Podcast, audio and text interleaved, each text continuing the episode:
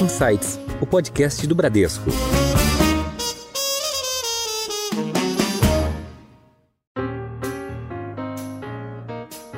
O mercado de incorporação ele depende muito fortemente de duas coisas, né? Crescimento do PIB e juro num patamar abaixo de, de dois dígitos. E nesse cenário, né, o mercado acelera. Localização diz muito sobre o imóvel que você está comprando. Então, quanto melhor a localização, mais seguro o investimento, né? Não significa que você vai ganhar dinheiro dele, mas com certeza você minimiza, minimiza bastante a chance de, de perder dinheiro. Esse é um dos destaques de hoje, mas tem muito mais. Eu sou Cláudia Samajauskas e este é o Insights, o podcast com ideias que provocam um novo jeito de pensar. O mercado imobiliário tem se adaptado para atender às necessidades dos clientes e inovar em soluções. Novos modelos e diferentes conceitos vêm surgindo para acompanhar as transformações digitais e a busca por áreas comuns sustentáveis. Ao mesmo tempo, esse setor continua sendo fundamental para a economia e um universo cheio de oportunidades para quem quer investir, seja em imóveis ou em fundos imobiliários. Mas depois da pandemia e com juros mais elevados, você deve estar se perguntando como é que está esse mercado? Em que cidades estão as melhores oportunidades para quem quer investir? Para ajudar a responder essas perguntas, hoje eu tenho aqui o prazer, eu estou estreando no podcast Insights e eu tenho aqui a presença do Alexandre Volinek, que é CFO da Tegra Incorporadora. Seja bem-vindo, Alexandre. Obrigado, Cláudia. É um prazer estar aqui. Agradeço aí ao Bradesco pelo convite e sempre muito bom falar desse mercado fantástico, super interessante, complexo, que é o mercado imobiliário, principalmente junto com um craque como o André, que está aqui com a gente também. E para completar nosso bate-papo, a gente tem aqui o André Moore, que é Head de Real Estate do Bradesco BBI. Seja bem-vindo também, André. Obrigado, Cláudia. Obrigado, Alexandre. Super feliz de estar aqui com vocês de novo e falar desse mercado tão importante para a economia brasileira, ainda mais como parceiros como a Tegra. Bom, Alexandre, para começar, vou pedir para você contar um pouquinho sobre a história da Tegra, compartilhar um pouquinho das visões que vocês têm para o mercado imobiliário, para o setor de construção e também compartilhar, falar um pouquinho dos big numbers da empresa. Tá bom. É, a Tegra ela está há 45 anos no Brasil, né? A gente acaba de celebrar uma, uma data importante. Ela é uma incorporadora do, do grupo Brookfield, um grupo canadense que tem mais de 820 bilhões de ativos investidos pelo mundo, né? E a Tegra é uma dessas, dessas empresas, né? A Tegra passou por diversas fases, é, assim como o Brasil, né? Seguindo os ciclos do Brasil. E o nome Tegra ele surgiu em 2016, né? A nova marca Tegra ela vem é, da palavra integrar, de integração. E foi justamente um momento de mudança estratégica, né, de enxergar esse mercado de uma forma mais ampla, mais integrada, que não é só fazer apartamento para as pessoas, mas é realmente um mercado que impacta a sociedade de muitas formas, né? Ele transforma cidades urbanisticamente, ele gera muitos empregos.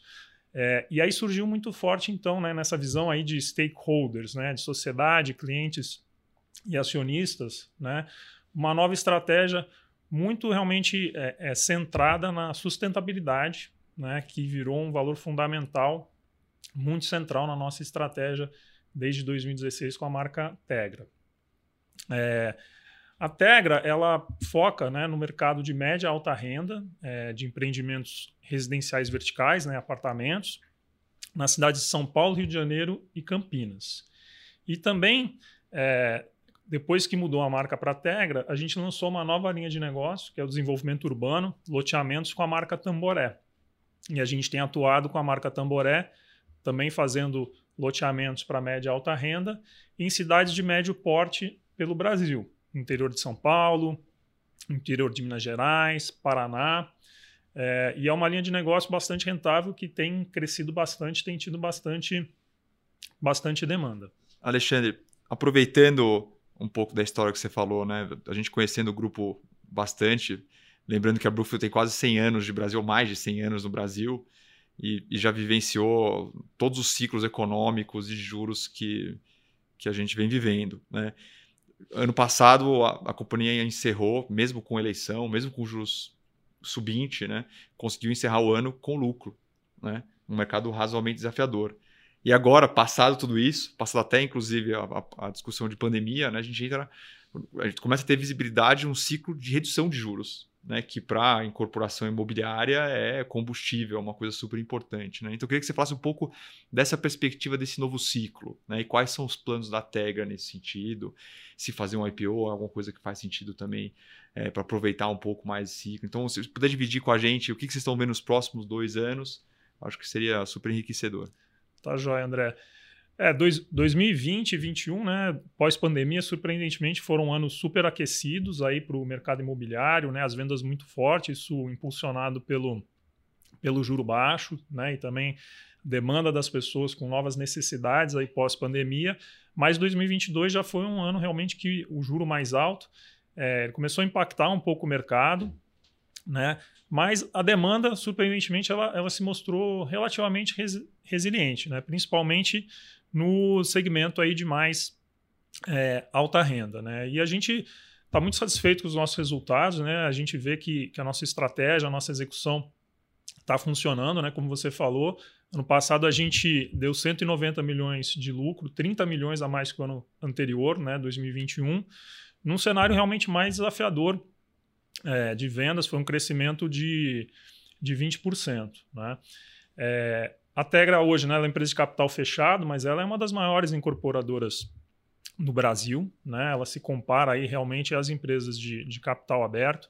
Ano passado a gente lançou um bilhão e meio em VGV, né, em valor geral de vendas, que é a métrica que o, que o setor usa né, para medir o, o, potencial financeiro dos empreendimentos. Né?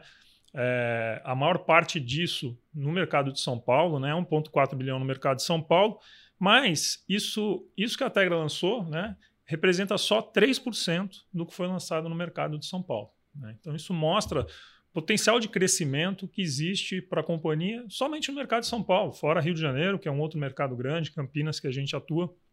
É um mercado enorme, cheio de, de oportunidades. Né? E você sabe muito bem que a Tegra né, já iniciou um processo de abertura de capital em 2021, né, no momento que o mercado estava com apetite para isso, porém ela não conseguiu concluir o processo é, dentro da janela esperada, a janela se fechou, mas é algo que está sempre na, na, nossa perspectiva, né, de voltar a acessar o mercado de capitais para é, apoiar né, e abrir mais portas de crescimento para a gente nesse mercado é, enorme, né, que está com uma demanda resiliente.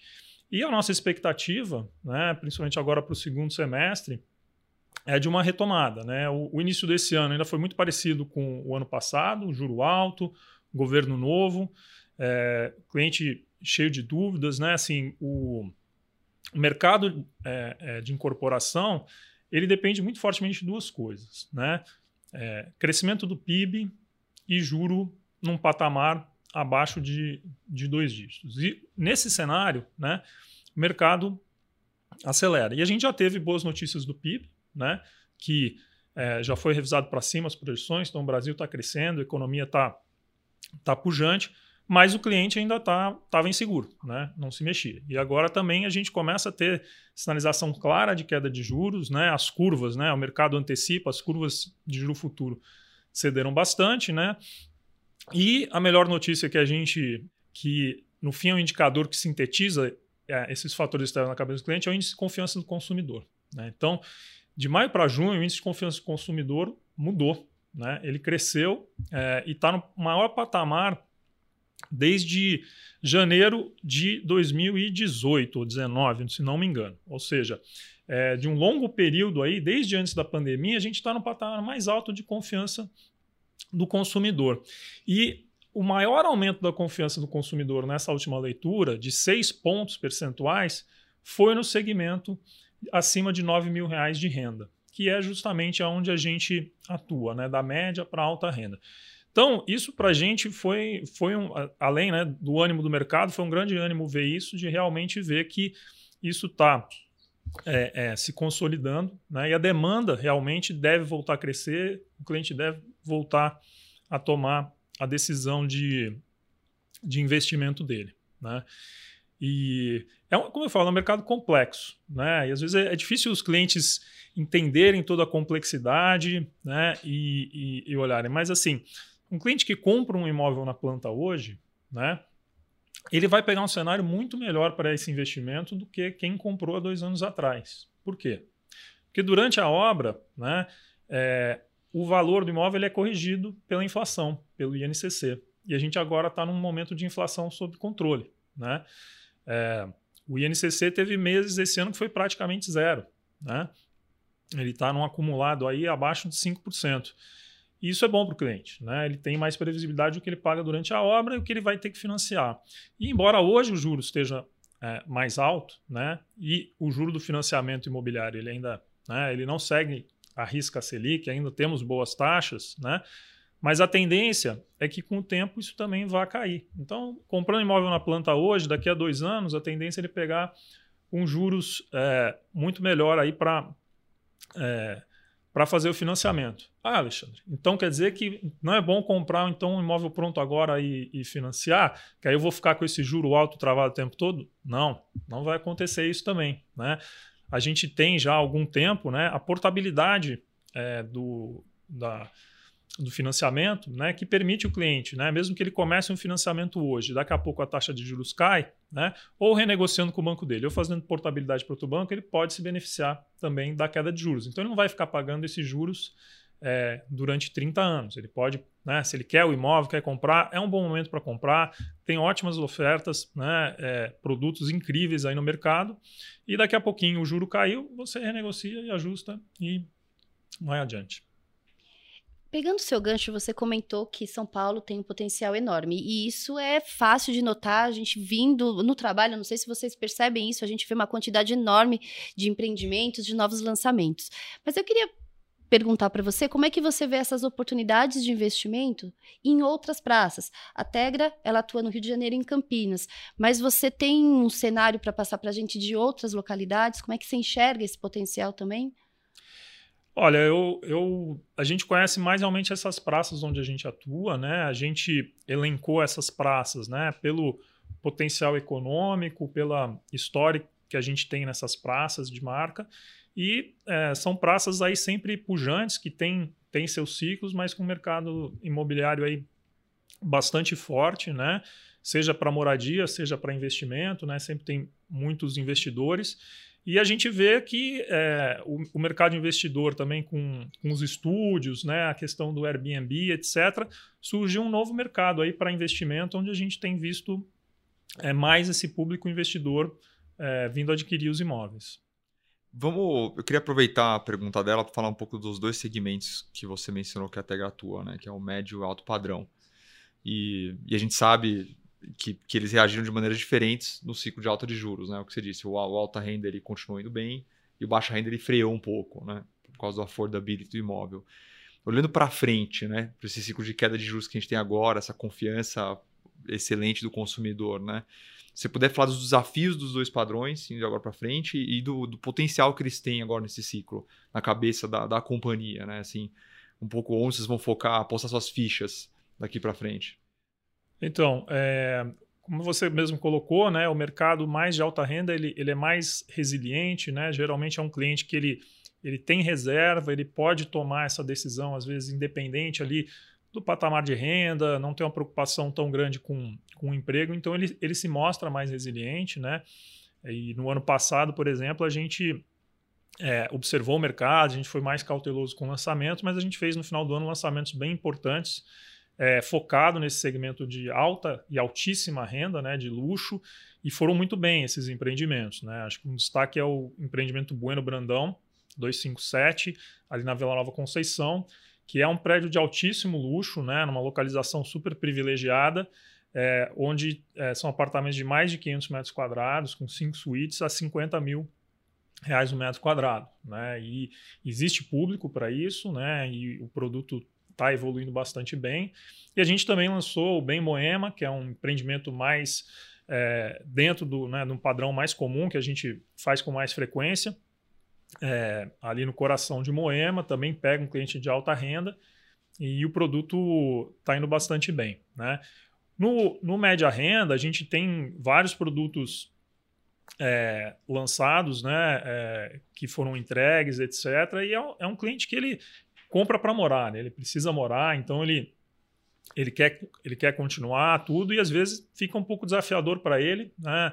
É, às vezes a questão para algumas pessoas que a renda não evoluiu, o saldo devedor evoluiu um pouco demais, ou uma pessoa da família perdeu renda, assim por diante, né? a gente tem, mas a gente tem, o cliente ele quer morar, ele quer ficar com o imóvel. Como a gente tem um portfólio grande, a gente tem conseguido aí com bastante sucesso acomodar a situação individual de cada um através de migrações, né? Então a gente às vezes muda para uma unidade menor, muda para um outro empreendimento e tem conseguido manter, encaixar o cliente para fazer o financiamento. Né? Os bancos continuam financiando normalmente, né?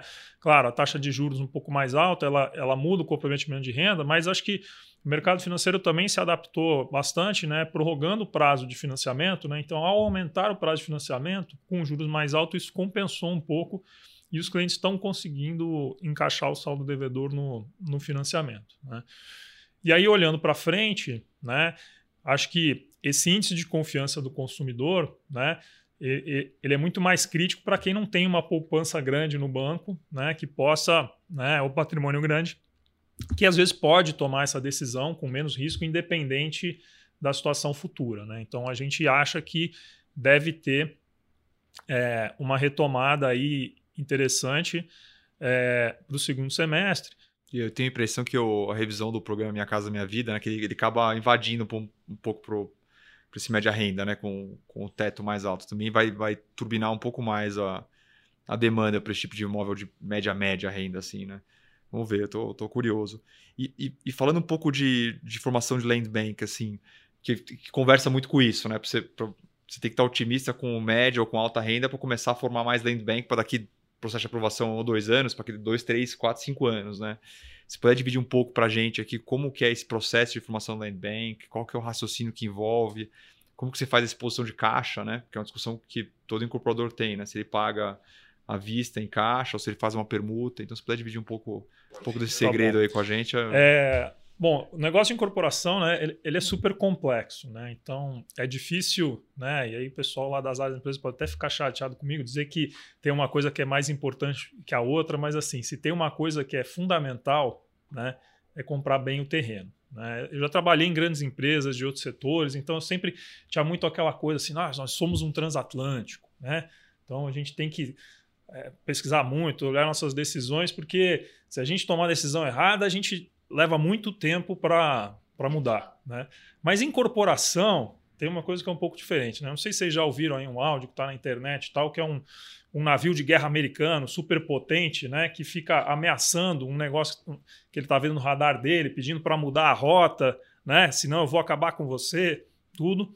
E, e, é uma língua estrangeira, o cara não se comunica tão bem, mas aí naquele inglês macarrônico ele finalmente consegue dizer para o cara, olha, eu gostaria muito, né, mas eu não sou um navio, eu sou um farol, né? não tem como eu mudar minha rota. Né? E, e o terreno na incorporação é quase isso. Né? Ele, ele, você fixa aquela localização. Então, se, se você, você escolhe o terreno, você não tem mais, mais mudança de rota. Né? Então, é, é, é mais difícil ainda do que um transatlântico, uma grande incorporação. Então, né, a compra do terreno talvez é aquela, aquela decisão que tem que ser mais bem pensada, mais analisada, porque não dá para você depois pegar o terreno e falar assim, ah, esse terreno não está mais bom aqui, levar para lá. Né? Ele é imóvel, né? É a característica do, do setor, né? É, então, assim, é, a gente precisa mais realmente estrutura, pessoas com conhecimento, muita análise, muito dado. Então, a gente tem uma, uma área de inteligência de mercado, né? Que apoia muito a área de terrenos, que também faz um, um trabalho de, de prospecção grande, né? E os terrenos eles podem vir de duas formas, né? Alguém que tem um terreno grande é, e vende esse terreno grande, que é o mais fácil, né? Mas principalmente aqui em São Paulo, né? O que a gente fala é o trabalho de montar casinhas, né? De comprar casinhas, de ir negociando proprietário a proprietário, né?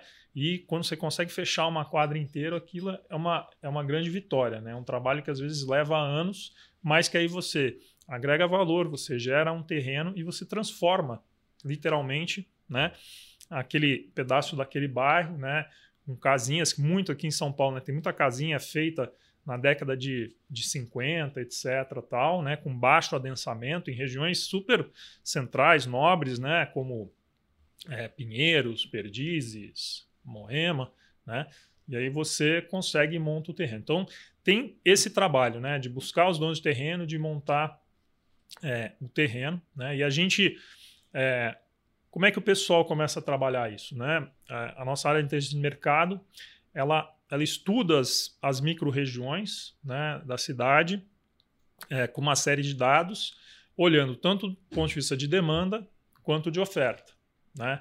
Então, tem bairros que podem ser muito bons de demanda, mas a gente, a gente sabe, né? A gente sabe todos os terrenos que tem comprado, todos os empreendimentos que tem para lançar, mas fala assim, não, aqui já tem muita coisa que vai sair, né? Talvez não vá comportar, mas em outro lugar, às vezes está um fim de ciclo, deu uma desaquecida, e a gente acha agora vai ser uma oportunidade, então isso direciona o trabalho do time de terrenos, eles estão sempre prospectando, né? A gente tem uma máxima lá na empresa, né? O Bira, que é o nosso presidente, ele fala assim: eu não quero saber se o terreno é bom ou ruim. Se tiver um terreno sendo vendido em São Paulo, tem que passar nessa mesa para a gente avaliar, né? E decidir. Então a gente faz muitos comitês de terreno, olha, faz análise financeira, faz retorno. E aí, indo no método de pagamento aí que o, que o André é, conversou comigo, né? É, perguntou. É, existe né, o, o, pagamento em dinheiro à vista, né? E esses terrenos de casinha, embora eles tenham é, né, você consiga agregar muito valor ali, tipicamente eles são pagamento à vista. Né? É um desembolso grande de dinheiro na frente, né? E aí muitas vezes a gente é, usa, né, recorre ao mercado financeiro, às vezes para estruturar uma operação, para fazer o fluxo de caixa, né? Isso é, é bastante comum. É, mas quando você compra, né, é, um grande terreno, às vezes até de pessoas que são terreneiros, que investem no mercado é, imobiliário, né, compram terrenos para vender depois, é muito comum a permuta. Né? Ou seja, você não coloca dinheiro né, e o, o, a empresa né, te cede o terreno em troca, por exemplo, de 20% das unidades do empreendimento. Então, quando o empreendimento estiver pronto, ela vai ter aquelas unidades, vai vender e vai receber aquela, aquela receita. Né? É, e aí é um modelo que para a empresa né, é, não, ela gasta menos caixa, ela investe menos na frente, né? É, então também é interessante. Né? No Rio de Janeiro, a gente, principalmente na região da Barra de Tijuca, a gente tem bastante essa característica, mas aqui em São Paulo, cada vez menos tem esses terrenos, né? O que a gente tem realmente é montar novos terrenos com, com as casinhas. E a gente tem conseguido também, né? As últimas quatro aquisições que a gente fez foram terrenos super estratégicos, né? Que a gente conseguiu fazer um financiamento de longo prazo com os proprietários, para ir pagando aos poucos, lançar o projeto, começar a ter receita do projeto e, e aí financiar o próprio terreno dentro do, do projeto. Alexandre, complexo realmente é todo o processo de planejamento de um novo empreendimento. Eu queria acrescentar aqui uma pergunta que, imaginando então essa questão associar aqui a, a, sustentabilidade que você até comentou bem no início, que é um dos pilares da, da Tegra. Como é que quando vocês estão pensando no novo empreendimento, vocês consideram o impacto ambiental, o impacto social e urbanístico para desenvolver um novo produto imobiliário? Então, a, a, sustentabilidade na Tegra, né, ela realmente virou um pilar estratégico importante, como eu te falei, aí a partir de 2016, né, e a gente, no setor de incorporação, fomos é, pioneiros nesse tema, nesse assunto, né? E a sustentabilidade ela não é uma área da empresa, ela não é um processo da empresa, ela é algo que está embutido na estratégia e na cultura da empresa, de cada pessoa, de cada colaborador, né, para pensar nisso e dos nossos parceiros, né, que a gente traz junto para trabalhar com isso. E, e, ele realmente tem que estar tá, né, dentro do, do processo inteiro. Né? É, então, é, a gente começou né, a, a, entender melhor os impactos, por exemplo, ambientais dos nossos, nossos projetos e a medir o consumo de água, medir o consumo de energia, fazer o inventário de gás estufa. E quando né, o, o, o Peter Drucker falava, né, não dá para gerenciar o que você não pode medir. Né? E aí você começa a medir, né, e muitas vezes só de medir e olhar o número surgem ideias, surgem oportunidades. Né? E é muito interessante como a sustentabilidade alimentou a inovação da empresa. Né? A partir do momento que você começa a olhar algo que você sempre fez da mesma forma e pensar, poxa, como eu posso gastar menos água? Como eu posso gastar menos energia? Como eu posso gerar menos resíduo? Como eu posso reciclar? Surgem ideias incríveis. Né? Então, por exemplo, a gente tem é, o que a gente chama de tapume ecológico. Né? Então, ele é um tapume feito de material reciclável que a gente não joga fora. Ele monta que nem um Lego, a gente não joga fora no final da obra. Né? E ele custa mais caro que um tapume convencional descartável, mas é, em duas obras ele se paga e a gente já tem tapumes utilizando na terceira obra. Né? Então isso foi uma inovação, foi uma invenção da Tegra para dar um, um, exemplo. Né? A gente tem trabalhado muito agora com, com os nossos parceiros, né? É, existe um, um, tema técnico aí de, de, emissão de gases, que é o escopo 1, 2 e 3, né? onde o escopo 1 são as suas emissões diretas, né? e o escopo 2 e 3 são as emissões da cadeia, e a gente está trabalhando, a gente quer neutralizar é, o, a emissão de gases da cadeia também. Né? Então a gente tem trabalhado em parceria com os fornecedores. Né? Então, é, ano passado, é, a ArcelorMittal lançou é, um aço chamado X-Carb, que é, ele no processo de produção dele, né, ele é, emite menos gás carbônico, né, e foi um desenvolvimento conjunto, né. E a gente também tem parceria com o Votorantim, que lançou um concreto chamado Spectra, que também emite menos energia. E aí, aquilo que você estava falando do planejamento, né? Se hoje você pega uma obra que está pronta, projetada, e você quer aplicar esses materiais, economicamente talvez vai ser oneroso para você. Por quê? Porque esses materiais eles têm características diferentes e você precisa já nascer o projeto prevendo as características físicas desse material, você usa menos material, você consegue fazer o prédio mais leve, né? E embora o material unitariamente custe mais caro, no fim essa conta se paga e fecha. Né? Então é, é, muito interessante, né? É, a gente fala, né? A sustentabilidade, né? Ele precisa ser sustentável economicamente também. Né? Então, a inovação tem ajudado muito isso, né? que a gente consiga inserir isso no nosso processo produtivo de uma forma integrada, fim a fim. E como é que vocês fazem para apresentar isso para os seus parceiros, para os clientes e para o mercado, todas essas ações de inovação e com foco na sustentabilidade? Tá. Então, assim, a gente nunca fez divulgação, marketing dessas ações, né? É, a gente conversa muito isso, né, na liderança que a, a, gente a gente acredita nisso. A gente acha que esse é o caminho, né? Que quem não seguir esse caminho é, não vai ser sustentável, né? É, vai ser engolido pelo, pelo mercado. Isso é a coisa certa a fazer, né? Então a gente nunca fez grandes divulgações disso, mas a gente comunica muito para quem, né?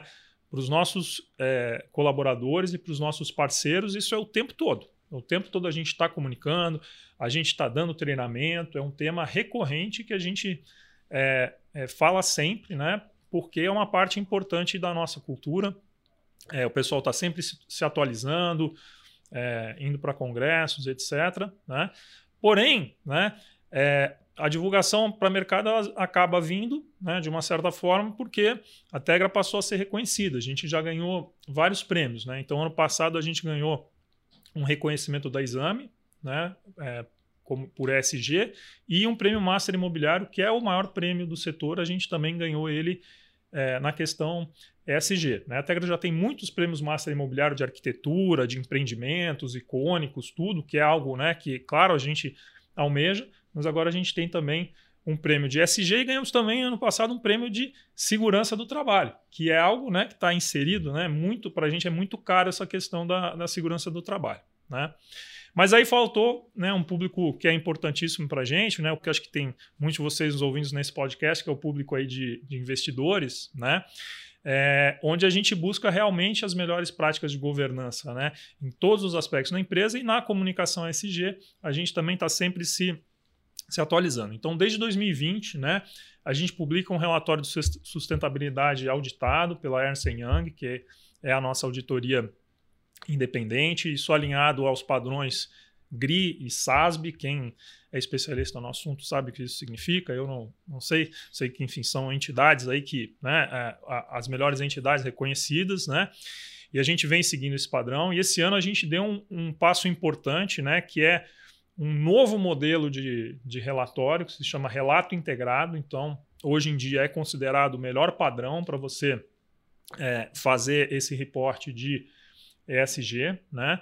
É, então, a gente comunicou né, a, o nosso nossa relatório ESG nesse modelo de relato integrado, onde a gente incluiu também um trabalho que a gente fez no, no ano passado.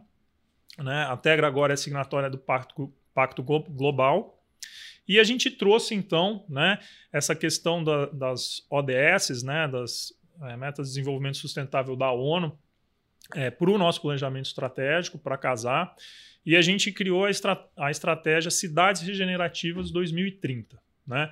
aonde né, o, o, o o impacto social positivo né, para a sociedade está no centro dessa estratégia, né, seja via geração de empregos, seja via é, transformação urbana, moradia, né, e trabalhando em três pilares importantes né, para que a gente faça isso de uma forma sustentável. Então, um compromisso nosso de chegar a net zero, né, compensar 100% das nossas emissões até 2030. É, promover negócios transparentes, né, que aí pega uma questão aí realmente é, muito ampla na parte social e de governança, de inclusão, diversidade, né, é, entre uma série de ações nisso e a economia circular, né, que aí a gente está falando de reciclagem, de reutilização, né, de melhor uso dos, do, dos materiais da natureza. Né? E é uma metodologia interessante, né, porque ela, ela parte do, dos inputs, né, das, das, entradas que você tira da, do ambiente da sociedade e os outputs que você gera em termos de capital humano, capital natural e capital financeiro. Né? É, então, por exemplo, né, a, gente, a gente utiliza muita mão de obra, então utiliza capital humano, né, mas a gente é, devolve renda né, para essas pessoas, a gente devolve capacitação. Então foi um exercício interessante, né? Porque são coisas que a gente, a gente faz, está no nosso dia a dia, a gente às vezes não para para pensar, né? Então isso é tudo publicado aí via relatório integrado, né? E a gente tem buscado também selos, certificações. Então a gente é, é uma empresa empreendedora Aqua, né? Aqua ele é um, é um selo de certificação para empreendimentos imobiliários que ele atesta não só questões sustentáveis, mas de conforto acústico, de conforto térmico, né? É, então, é, hoje tem várias em, empresas fazendo empreendimentos aqua, mas o diferencial da técnica é que a gente é um empreendedor aqua, que quer dizer que desde essa certificação, todos os nossos empreendimentos têm a certificação.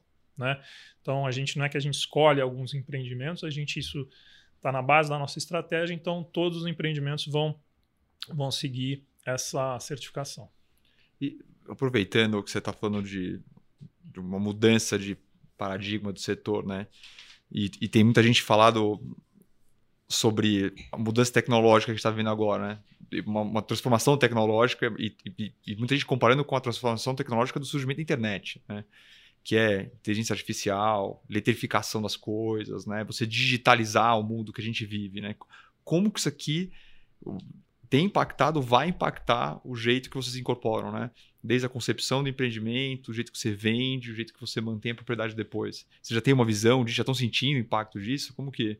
É, eu, acho, eu acho que a transformação vem acontecendo, né? Eu acho que a, essa última inteligência artificial, a gente está ainda digerindo e, e, começando a aprender, né? Mas assim, eu acho que, de novo, né? É importante a, o, o DNA da inovação está embutido na empresa, né? Eu acho que a, a, indústria de construção civil, né, em termos de método, ela inovou pouco, né? Aí tem milênios essa indústria e pelo menos assim, tem um século que se faz as coisas mais ou menos da mesma forma, né? Mas eu comentei, acho que acho que duas, duas coisas que movimentaram muito a inovação dentro da empresa, né? É, no processo produtivo, né? Na área de, de engenharia, né? Então um foi a implantação do BIM. Né? O BIM é uma, uma tecnologia de é, auxílio à manufatura né, do, do produto, é, associada ali ao CAD, ao projeto em 3D, mas que você simula né, e acompanha a produção do prédio, as fases, ele, ele monta o prédio. E se você for qualquer incorporadora grande, de médio porte, todo mundo tem o BIM. Mas ter o BIM né, e conseguir implantar o BIM em, toda, né, em todo o seu potencial são duas coisas diferentes. Então foi, foi um processo né, é, muito longo na, lá na Tegra, né, e que exigiu realmente muita capacitação, muita inovação, trazer tecnologia, integrar. E da turma que fez esse BIM nasceu uma área de inovação dentro da área de construção com esse aprendizado, com parcerias com universidades, a gente tem ciclos anuais de inovação, de projetos para propor, né? Por exemplo, o, o Ecotapume, que eu falei para vocês, surgiu desse ciclo, né? Uma proposta de um grupo de funcionários que trouxe isso, montou o projeto, apresentou e a empresa falou: vamos fazer. Né? E patrocinou e fizemos para todos os empreendimentos. E surgem outras, outras ideias, pequenas ou grandes. Né? Então, eu não sei se vocês já tiveram a oportunidade de é, visitar a obra tal. Acho que André está no setor, já, já subiu. Né? Então, você sabe que você chega ali no patamar e, e eles te mostram um, um, um, projeto em papel do andar, né? onde o pessoal acompanha ali e tal. E tem um grande problema, né? O papel rasga, o papel fica desatualizado, mudou o projeto, alguém não colou lá tal. Então, o que, que a gente trouxe? Né? Via ecossistema de inovação, identificamos uma empresa, um parceiro que tinha um aplicativo, que a gente coloca um QR Code ele acessa o projeto CAD em 3D no celular. Então não temos mais o projeto em papel. Né? Então, é, isso trouxe ganho de produtividade, economiza papel, diminuiu erros e traz muito mais funcionalidade para o é, funcionário que está lá na obra, ele consegue visualizar, ele consegue ver em 3D e tirar todas as dúvidas do projeto. Né? E uma das últimas inovações né, que está chegando agora né, até para os nossos clientes é a, a realidade aumentada. Né? Então, a gente foi agora na entrega de, é, de um projeto aqui no, no Campo Belo e é, a gente tem a realidade aumentada para, com o celular, você aponta para a parede e você vê a tubulação elétrica e a tubulação hidráulica sobreposta na parede. Então você sabe aonde passa os canos. Isso antes era entregue num manualzinho, no papel para o cliente, e agora é em realidade aumentada. Isso começou a ser utilizado primeiro pela área de construção, né, para colocar o projeto na, na, no, no, local correto, né, para que visse se a execução estava correta, e agora a gente está entregando isso para o cliente como um manual virtual ali, para quando ele precisar fazer um furo, uma fixação, ele vai apontar o celular e falar assim: ah, o cano passa aqui, Nunca eu não posso mais vai furar. errar um cano. Assim, assim, a gente espera. É. Mas se errar, a assistência técnica da nossa está ali para apoiar o cliente também. Bom, eu tenho agora uma pergunta aqui de milhões, tanto para o André quanto para o Alexandre, né? Para quem quer investir, onde estão as melhores oportunidades de investimento no setor imobiliário? É investir, é alugar, é investir? Queria que vocês comentassem um pouquinho sobre isso. Vou jogar para o especialista primeiro aí. Olha, eu acho que eu acho que como todo investimento, né, a receita é, é cada investidor ele tem que saber o seu perfil, né? Ele tem que conhecer o seu perfil. Eu acho que tem oportunidade de investimento para para todos os perfis. Então, tem gente que quer comprar para morar, tem gente que quer comprar para é, vender, buscar uma apreciação, tem gente que quer uma renda de aluguel, é, ele, às vezes ele quer alugar no Airbnb e usar um pouco o apartamento, então isso é uma coisa que a gente tem visto cada vez mais, né? A pessoa, é, a pessoa compra um imóvel porque ela vem muito a São Paulo, no tempo que ela não está usando, ela aluga e assim por diante, né? E eu acho que assim, o fundamental, né, como também todo investimento, é você quer investir, você tem que procurar um, um, produto de qualidade, um parceiro de qualidade, né? E assim, a Tegra tem um, um portfólio grande, a gente entregou 18 empreendimentos que estão prontos para morar no ano passado. Excelentes empreendimentos, então convido vocês a, a conhecerem os nossos empreendimentos, é, visitarem nosso site, visitarem a nossa área de vendas e com certeza a gente vai ter especialistas aí para entender a sua necessidade, o seu desejo e aconselhar você de uma forma é, consultiva. Não tem uma resposta única para isso. É verdade. Eu acho que assim, a gente pode dar algumas dicas, né? E, e, o Alexandre já mencionou uma no começo do podcast aqui, que é location, né? Como, é, na verdade, é como não perder dinheiro, né? Localização diz muito sobre o imóvel que você está comprando. Então, quanto melhor a localização, mais seguro o investimento, né? Não significa que você vai ganhar dinheiro dele, mas com certeza você minimiza, minimiza bastante a chance de, de perder dinheiro. O segundo é entender onde você está no ciclo também e onde o bairro está, né? a gente agora, como mencionou algumas vezes, vai entrar num ciclo onde o juros cai. Né? Teoricamente, a, a, demanda por imóvel aumenta. Né? Então, liquidez de imóveis vai aumentar tudo mais. Então, quando o ciclo geralmente de juros cai, é um bom momento de comprar e vender os imóveis. Né? Com, comprar para investir e vender rapidamente ou para vender o imóvel que você tem lá no seu portfólio. Né? Então, sempre ficar atento a isso. De novo, vamos entrar num ciclo aí que parece ser de 12, 18 meses de juros que cai. Deveria ser bom. Depois é a aptidão do imóvel, né? Que aí, aí vem uma. que conversa com localização também. Localização de imóvel define qual é o tipo de imóvel. Tem um bairro de luxo, tem que ser um imóvel de luxo. Né? Um imóvel mais simples talvez não tenha tanta demanda por lá. Ou você vai num bairro que é um pouco mais simples, um imóvel de luxo talvez não tenha tanta demanda lá. Então acho que ter essa sensibilidade também, se for um investimento, é, deveria existir. Né? Mas, mas no final é o que o Alexandre disse: localização define tudo. Né? É. Então... E, e, aí, assim, né, você está falando sobre demanda tal, né? Essa pergunta aí, é, poxa, ano passado, juro alto, a demanda é resiliente, tal, é porque realmente existe uma demanda latente, existe uma demanda reprimida, existe um, um déficit aí por, por habitação que ele é histórico, né? E no ciclo ali de 2014 a 2018, né? É, foi, foi uma crise para o país, mas foi uma crise muito severa para o setor e se produziu muito pouco imóvel. Então você ficou ali quatro anos é, colocando pouco imóvel. Então isso, isso agravou. Né? 2019 começou a acelerar, né? lançando bastante. Veio 2020, a pandemia segurou o lançamento. Aí 21 lançou bastante. Então assim, a gente ainda está num processo de, de catch-up dessa demanda. Né? Então por isso que a demanda ela fica resiliente, mas a tendência é né, que com a queda do juro, a melhora do cenário econômico, ela cresça de, de forma, forma exponencial. Né? E é muito interessante também, né? É, a pandemia, né, com, com, todos os traumas que ela trouxe para a gente, tudo, ela, ela ressignificou muita coisa é, na vida das pessoas, né, é, em muitos aspectos. E a moradia foi uma dessas, de forma fundamental. Então, as pessoas passaram mais tempo em casa, viram que existe a possibilidade delas terem necessidade de ficar mais tempo em casa, né?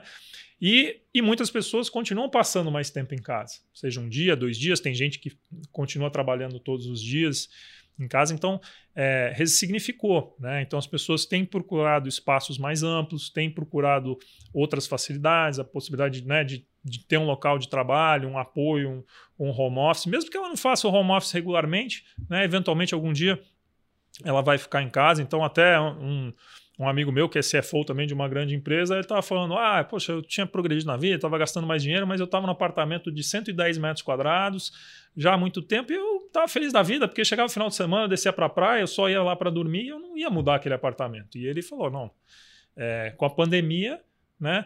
É, vi que para mim aquilo era importante, né? Ter mais espaço, ter mais conforto. Então, é, é só um exemplo aí de um cliente que estava acomodado, que não ia trocar de imóvel e trocou. E a gente vê muito isso é, na demanda dos clientes. Então tem um movimento aí de troca por essa toda essa mudança que aconteceu. Bom, a gente está chegando ao fim do Insights de hoje e a gente tem como tradição aqui pedir para os nossos convidados trazerem uma dica cultural. Pode ser um filme, pode ser um livro, enfim, o que vocês têm aqui para compartilhar com a gente. Vou começar aqui com o Alexandre. Alexandre, o que você tem para dividir com ah, a gente? Eu vou, eu vou puxar a sardinha para a prata da casa, né? Eu convido todos vocês a conhecerem a Casa Tegra. A Casa Tegra, ela é uma de inúmeras gentilezas urbanas que a gente faz. A gente sabe que, que a incorporação, a construção, ela, ela incomoda a cidade, né? ela traz benefícios né, a longo prazo, mas ela incomoda. Então a gente busca retribuir isso através de adoção de praças e, e várias ações de gentileza urbana. E uma das nossas gentilezas para a cidade de São Paulo é a Casa Tegra. É um hub cultural, um espaço público, que está de casa nova aqui no, no Itaim, na rua Joaquim Floriano 188. É num empreendimento nosso muito bonito, o DSG. Então, na Casa Tegra, a gente sempre tem várias exposições, vários eventos. E agora, no mês de julho, para quem estiver em São Paulo e puder ir lá presencialmente, a gente está com uma exposição muito bacana de fotografias de um artista baiano chamado Quiolo. Maravilha. André? Vou indicar um livro que eu li recentemente, que, que que eu gostei bastante, que é a biografia do Sam Walton, que é o fundador do Walmart, chama Made in America. Acho que além de ser super divertido, é uma história muito inspiradora, é, que mostra primeiro amor dele pelo business dele e também o amor dele a real estate, que é muito interessante. Né? O varejista ele gosta muito de localização e de real estate, então recomendo muito. De novo, muito divertido, fácil de ler e uma história bem inspiradora.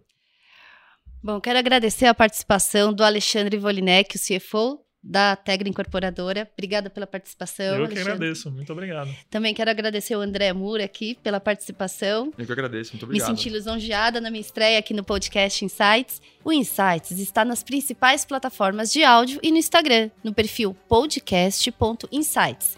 Siga a gente, fique por dentro das gravações e dos bastidores, tem muito conteúdo bacana lá. Tchau!